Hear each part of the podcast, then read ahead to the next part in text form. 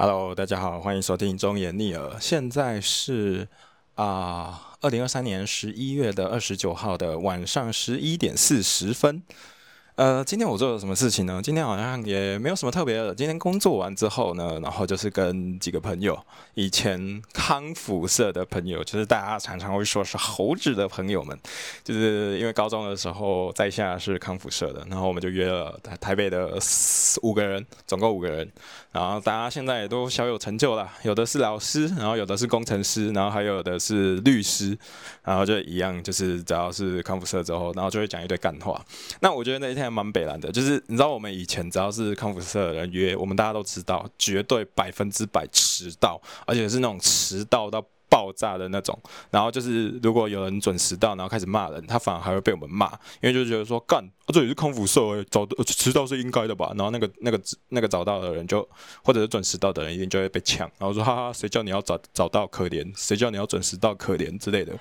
但是今天真的发生一个超超超超级白烂的事情，反正就是我们大家约那个晚上七点半的时候去吃麻辣，然后不知道为什么，大家就是七点的时候就已经有人在群组传说哦我到了哦，然后我就想说妈的嘞，我们不是约约七点半吗？然后就是为什么是七点就有人到了？然后后来其实我也算算早到，大概七点十七的时候到吧。然后那个时候因为我们总共约五个人，然后就已经有四个人到了。然后后来就七点二十的时候，我们就说，呃，嗯，好像该进去了。对啊，然后大家大家就在那边讲干话。哦，对对啊，我们约。七点半到啊，七点二十进去吃饭很合理吧？啊，那个人谁叫他谁叫他那个七点半才来，活该吧？然后我那我那个时候就想说，哎，到底是傻小康普说变了哦，就以前大家都是绝对迟到，然后这一次竟然是那个准时到的人有点可怜，就是我们七点二十就直接不管了，就直接进去吃饭了。然后然后那个那个后来那个人准时到，他真的就是七点半到，然后就开始，因为我们大家已经在麻辣开始在这边点了火锅，呃，点了锅，然后要开始吃了，然后他我们被我们呛，哦，我们约。七点半为什么七点半才来什么的？然后早到不是基本吗？然后就觉得啊，干大家就是在闹，反正就是永远都在那边讲那种乐色话。然后后来就大家那边聊，大家在干嘛？然后一个就是一个就是老师嘛，那老师就是他，他说他是教自由班的啦，所以他什么科目都要教，就什么就是我也忘记国小还有什么国文嘛、英文嘛、数学嘛，然后应该。自然跟社会吗？国音数自社吗？应该是这样吧。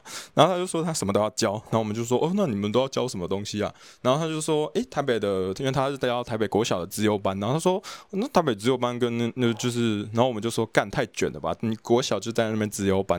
然后他就说，哦，其实还好，他因为台北很多资优班不不一定是教那种很难的东西，就是因为他就说，因为我们大家都台南人，因为以前高中都是在台南。然后他就说，啊，那其实很反而很多台南的。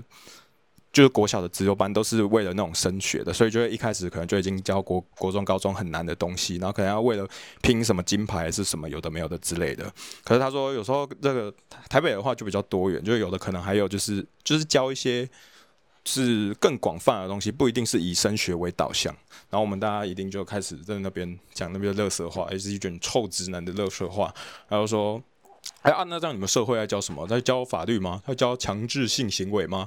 然后大家说，哦，对对对对对对，就那那个那个只要是干话，我们大家开始干干话的时候，他也被强制者说，对对对对，他明明就是个国小老师，然后根本不肯教这种东西。然后我们就说，啊，那你们生物教什么？呃啊，我知道是毒龙砖吗？他就说，哦，对对对对对，呃呃，对，是毒龙砖。然后。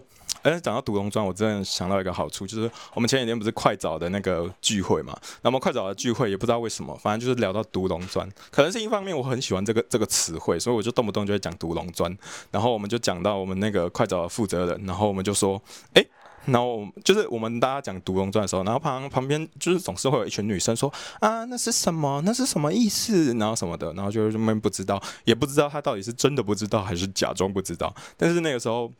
我们那个快找的老板他就说：“哦，我知道啊，啊不就是那个意思吗？”我就说：“什么意思？”然后他就开始用那个吹笛子的动作，然后我就想说：“ 干，你真的不知道什么是独龙砖？如果你真的知道什么是独龙砖的话，你绝对不会用吹笛子的动作。”然后我觉得他根本就是干一个男的还不知道什么是独龙砖，有个丢脸的啊！就是反正我们那个时候就在那边讲一堆乐色话。然后哦，我觉得最有趣的事情是，反正我们那边有一个工程师在分享前几天，不是前几天呢，他上一个工作的事情。然后我觉得他很霸气，反正我们就聊，然后他就聊说他去告前公司。然后我想说啊，为什么要告前公司？反正就只是他换了一个工作之后，他就去告前公司。那原因是什么？诶，这个时候我也是第一次听到，然后又有旁边的律师帮忙讲一下，然后觉得哦，蛮合理的，原来是真的。就是说啊，我们举个例子，假设就是你的公司，他就说什么有保证薪资百万这样好了，年薪哦百万呃，保证年薪百万这样好了。那他说的这个保障、保证哦或保障，其实是要是经常性薪资一年就要有百万，而不是什么加了什么。就是加了什么年呃加，反正就是加了非经常性的，可能 bonus 啊，还是什么奖金之类的。不是不是不是，是你你的你的一年就是要给经常性薪资就要已经到百万，所以如果没有的话，你到时候是可以去反咬你的公司的。然后他就说啊，反正他就是咬的这个，然后一开始也是好好的跟前公司讲，然后就是讲说，哎，这样子，然后就是给案例啊、判例啊，说，哎，对你就是应该要乖乖的吐出这笔钱给我。然后只是后来那个公司就说什么，哦，我也是很懂啊，那个东西我们你告的话，我们不一定会输啊什么的，叭叭叭的。然后结果，嗯。果然就是我认识的，我认识的人都不是一般人，他就真的去跟他搞事，反正就去告他，我就是为了要讨钱，然后就真的跟前公司去告，然后后来就是真的拿回钱来了，然后也来说呢，就是你去告的话，其实你也不用付太多的那个钱，因为他很多时候要，就就是那个很多的很多的那个告的钱都会退还给你啊，所以我就觉得，哎呦，多长一个知识哦，所以呢，哎，各位有人有听的人，你可以注意一件事情。以后呢，你知啊，你在签合约啊、找工作的时候，如果他有说保障年薪多少，他只要这样讲呢，哎，注意好了，那个是要是经常性薪资就要到那笔钱，不含那个奖金之类的。所以我就觉得，哎，这个蛮有趣的。就是一般来讲的话，就是就是呃，很难想说，哎，会发生这种事情，就觉得。蛮有趣的，而且真的要敢告公司也是要有勇气啊。就是因为你一般人也不会没事想撕破脸，但是我觉得啊，如果你身为一个劳工，也也不一定劳工，应该就是说受薪阶层的话，我觉得这种权益你就是要勇敢的去争取啊。就是嗯，没有什么好不争取的，啊，就是你要的话就去就去好好去跟他杠一波。我觉得就是做人就是要这样，就是这也是我在那个。